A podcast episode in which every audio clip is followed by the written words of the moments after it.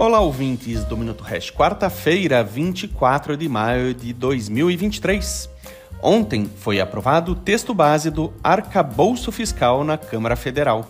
E o assunto segue em pauta ainda hoje na Câmara para votação dos destaques antes do seu segmento burocrático.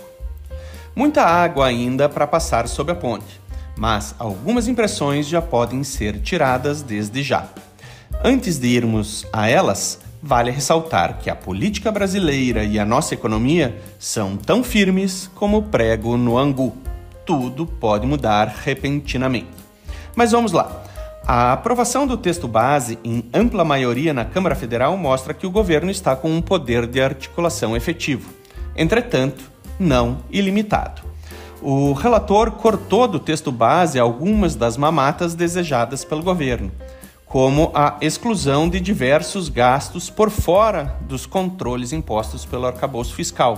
Enfim, restringiu a licença para gastar atrelada à arrecadação.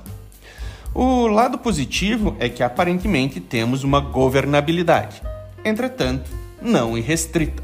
Em linhas gerais, independente de quem é o governo, é importante que consiga governar, mas com limites para evitar abusos.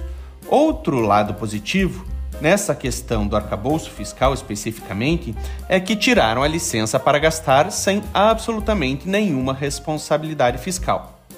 Mas nem tudo são flores. Como não existe e nem está em pauta qualquer discussão em termos de enxugar despesas do governo, não restará outra alternativa senão aumentar a arrecadação do governo para permitir os gastos desenfreados, inclusive na compra de parlamentares. Enfim, a única certeza é que os gastos do governo seguirão elevados e crescentes. Arthur Lira, presidente da Câmara, já deu o tom, afirmando que a reforma tributária será o próximo foco do Congresso. Vem chumbo grosso pela frente. Até sexta-feira.